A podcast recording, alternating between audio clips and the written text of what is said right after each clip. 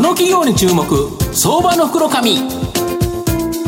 このコーナーは情報システムのさまざまなお困りごとを解決するパシフィックネット。東京 IPO IR ストリートを運営する IR コンサルティング会社フィナンテックの提供を財産ネットの政策協力でお送りします。ここからは相場の福の神財産ネット企業調査部長藤本信一さんとともにお送りいたします。藤本さん今日経平均1004円安下げ幅1000円を超えてまいりましたが今日もよろしくお願いいたします。毎度相場の福の神こと藤本でございます。まあよう下がりますなという形なんですけどまあ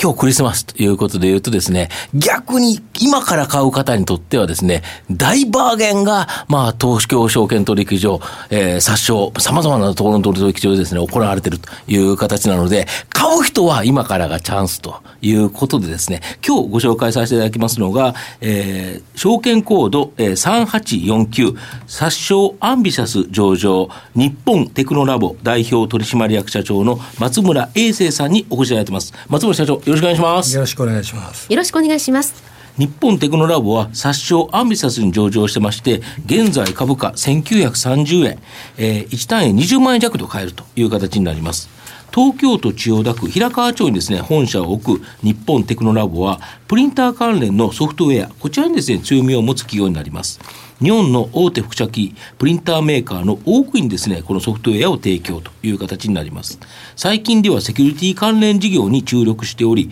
情報映像サイバーなどのですねさまざまなセキュリティサービスを提供しているという形になるんですが、まあ、御社はですねあのプリンターのシステム、えー、制御システムソフト開発販売の日トップ企業という形なんですけど例えばインクジェットプリンターっていうのは1インチですねたった2.54センチのところにですね1400のノズルがついてると。で、これ4色あるんで、かける4で、5600もですね、まあ、インク、あの、インクが吹き出すノズルがついてると。これをリアルタイムでインクの量、タイミングをですね、コントロールできる技術。こういうのがあるそうなんですけど、これどういう技術なんですか？これはですね、はい、あの、インクジェットプリンターも最近はですね、はいえー、横幅が非常にこう長いラインヘッドっていうものを活用して、はいえー、一時一時のインクジェットプリンターとはもうイメージが全然違ってですね、はい、非常に高速で、うん、えー、印刷をすると。で、まあ、そういう技術っていうのは今までなかったんですね。で私どもは、まあ、数年前からここにこの分野にチャレンジしてまして現在では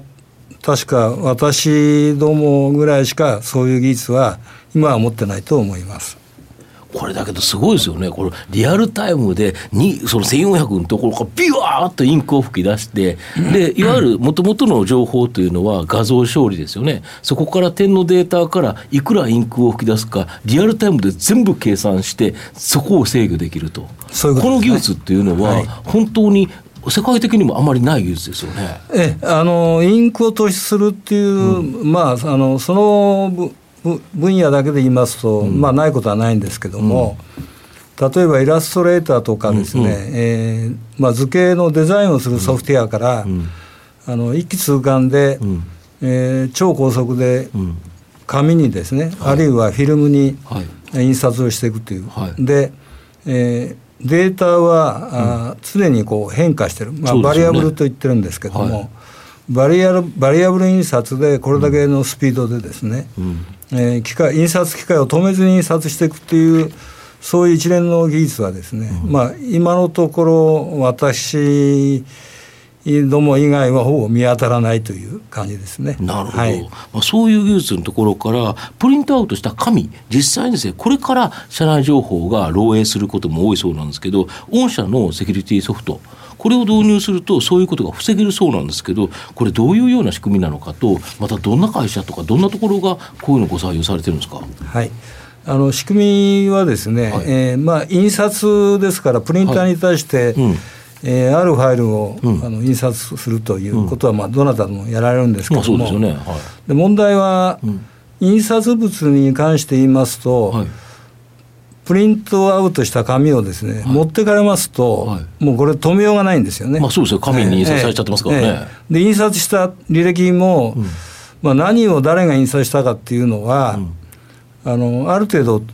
追跡できますけども、でそれをずっと追跡しますと、印刷の、まあ、あデータ量が莫大になるわけですね。はい。ですから印刷しても良い、えーファイルデータ、それから印刷してもらっては困るファイルデータというのをですね、印刷をおし指示したときに、あらかじめフ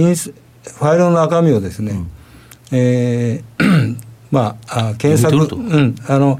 まあ、我々監査と言ってますけども、はい。印刷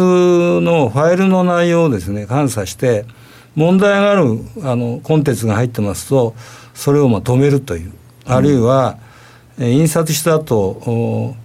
その問題のあるファイルかどうかってことを後で検証するというなるほど。そういうことがまあできるようになってるんですまあ、ね。ということは簡単に言えば、社外費とかって書いてるような文字をきちんと認識してくれるということですか？まあ、それもありますし、フォルダの場合ですと、フォルダの名前だけであのコントロールしようとするのは間違いで、フォルダの名前を変えちゃうと、中身がおそのままでも印刷できちゃうんですね。ですから、住所録とか給与明細とかいうフォルダ名をつけて、でそれを使わせなくしたら OK だというふうに、まあ、お考えなの方もいらっしゃいますけども、実は原稿の中に書かれてるデータそのものが問題であって。なるほど、そこはい。に人の名前がいっぱい入ってたり、ええ。住所がいっぱい入ったら、これはやはり個人情報に当たることだから、この人には印刷させないと。いうところで、もうもうギリギリのところで食い止めるということですか。そうですね。もともと印刷できなかったら漏洩のしようがないとはい。いう形で、こええ。まあ、印刷を通してですね物を通して、あの漏洩する、まあ、割合っていうのは50%って言われてるんですよね、はだから非常にそこのところは、まあ、セキュリティホールと我々呼んでるんですけども、大きな問題になってまして。でそういうところにまあ危機を危機感を感じてですね、はい。懸念を持ってる企業様は、はい。私どものソリューションを大変喜んでいただいて、で日本で一番大きな銀行とかですね、はいはいはいえー日本で一番大きな携帯電話会社とか、はいはいえークレジットカード会社とか、はいまあ、そんなところで、えーかなり早い時期にご採用いただいて今活用していただいております。この今の言われた会社なんか漏れちゃったらえらく怒られるっていうか なんか大変なことになっちゃいますもんね。うんあのーまあ、おお会社さんによってはね、えーこの会社の、えー事業のためには、えー名前を出してもいいよっていうのと,、ところがございます、はい。でもまあそれは、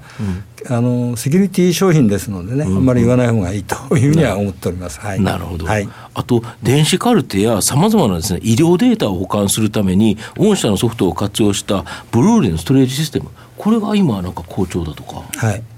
あのビッグデータっていうことをまあ言われてますけども、ビッグデータを保管してですね、それがあの、まあ、いつでも好きな時にうん。検索検索して取り出すということができないと、あまり意味がないんですけども、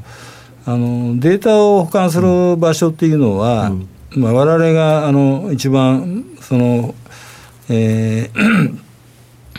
知ってるのはですね、USB のメモリとか、はいもっと言うとあのレードディスクですね、はいはいはい。でそういったところに一旦貯めて、うん。それからまあ後でそれをあの、まあ、検索するというやり方なんですけども、どうしてもあのデータ量の量が、まあ、あの限界がありまして、うん。それから常に電源を入れてオンラインにしとかないとアクセスできないという、電気代もかかっちゃいますよね。かかりますね。だから環境にも良くないと、うん。でブルーレイの場合は、うんあの通常使わない場合は電源があの入りません。入ってません、うんうんで必必要な時だけ電源を入れて、うん。えブルーレイにか、うん、書き出すとか読み出すとかっていうようなことをやるんですけども、ただ容量が今非常に大きくなってまして、うん。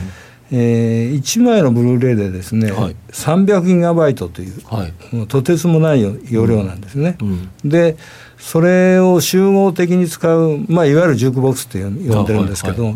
ジュークボックスになりますと、まあ、300テラバイトぐらいうん。の大きさを構成できますので、でそれが1台のディスクに見えると。うん。で皆さんで共有できるという、まあ、そういうあの機能がありまして医療関係には今相当からは引き合いが来ております。はい医療ってあれですよね手術してるところを 4K だかなんかの超高画質な画像で撮った映像データを全保管してるんですか？そうです。もう全保管しないと意味がないっていう、まあ、そうですよね。ねあ後で例えば何かの手術事故があったんじゃないかって言われた時にやっぱり手元まで見えなければいけないから本当に精細な画像ということですよね。そうですね。やっぱり容量でかいからそれをサーバーとかそのところに止めたら大変なことになっちゃうと。そういうことですね。そうですよね、ええ、環境にも悪いですもんね、はい、なるほど。御社のやつも環境にもいいということなんですか。で御社の今後の成長を引っ張るもの改めて教えていただきたいんですが。まあ、あの第一にですね、うん、えー、インクジェットラインヘッドの、うん、まあ、制御、はい、それからその事前のデータ処理ですね、はい、これはあのニーズがどんどんどんどん変わってまして、うん、紙に印刷するということよりも、はい、産業用の、まあ、塗装ロボットとかですね、はいはいはい、あるいはあの液晶ディスプレイ、はい。えーまあ、有機 EL っていうふうに、まあ、あの最近出てますけども、非常にこうパネル自身が画面自身が大きくなってるんですね、うん、ところが今までのようにあの真空蒸着っていうやり方でパネルのフィルターを作っていくと非常にコストと時間がかかるので、うん、えー、それをインクジェットであの、打っちゃおうと、うん、まあ塗布しちゃおうということで、うん、そういうニーズが例えば、まあ、非常に大きくなってるとか、あるいは段ボール印刷に、はい、今まではそのフレキソ印刷っていう、まあ、いわゆるその版画の印刷みたいな、はいはい、ピタッと貼ってた。まあ、あれですと同じ、うん、あのデザインを何回も打たないとペイしないと。うん、ところがこの間先ほど申し上げたようにバリアブルで常に画あの原画がですね変わるような印刷の場合は、うんうん。えー、やっぱやはりインクジェットが非常に有効なのでなるほど、えー、あのあらゆる方面でインクジェットプリンターのニーズが増えてるのは確かですね、そうするとやっぱ御社のソフトウェアが売れる、とあとはもう一つセキュリティですかやっぱり、ね、あのやはりサイバーセキュリティっていうのは、うん、これからがまあ本番っていうか正念場ということになると思います、うん、もうすでにいろんな被害が出てますけども、うん、まだその致命的なですね、うん、えー、まあ、決定的なその損害っていうのは、まあ、出てませんがもうそろそろそういうものはすで、ー、にそういう危機が始まっているというふうに我々考えてまして、うん、サイバーセキュリティに関しては、えー、まあ、大げさな言い方すると、はい、日本の産業をあるいはまあ政治を変えるようなね、はい、えー、非常にマイナスの、うん、リスクが、うん、まあ介在しているという,、いうまあ、状況だと思いますのでそこを一生懸命やっていきたいと思います。はいまあ、最後まとめさせていただきますと、もともとですね、持っていたプリンター関連の技術から、このセキュリティ関連のビジネスに進出して、大きな成長、これが可能になったと思います。現在、情報漏洩は企業にとって解決しなければですね、本当の企業の存続に関わるですね、重要な経営課題になっていると。これを解決するですね、日本テクノラボは今後ですね、一気に急成長という形になると思いますので、相場の福の神の今日、クリスマスプレゼント銘柄になればいいかなというふうに思っております。今日は証券コード3849札幌アンビシャス上場日本テクノラボ代表取締役社長の松村英生さんにお越しいただきました。松村さんどうもありがとうございました。ありがとうございました。藤本さん今日もありがとうございました。どうもありがとうございました。フィナンテックは企業の戦略的 IR をサポートします。国内最大の IR ポータルサイトである IR ストリートは3万名以上の国内外の機関投資家を中心とした会員が登録しております。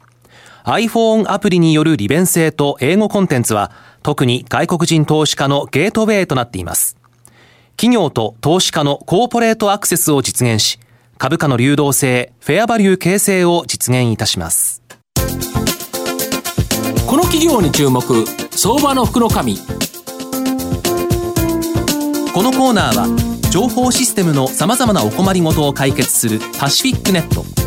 東京 IPOIR ストリートを運営する IR コンサルティング会社フィナンテックの提供を財産ネットの政策協力でお送りしました。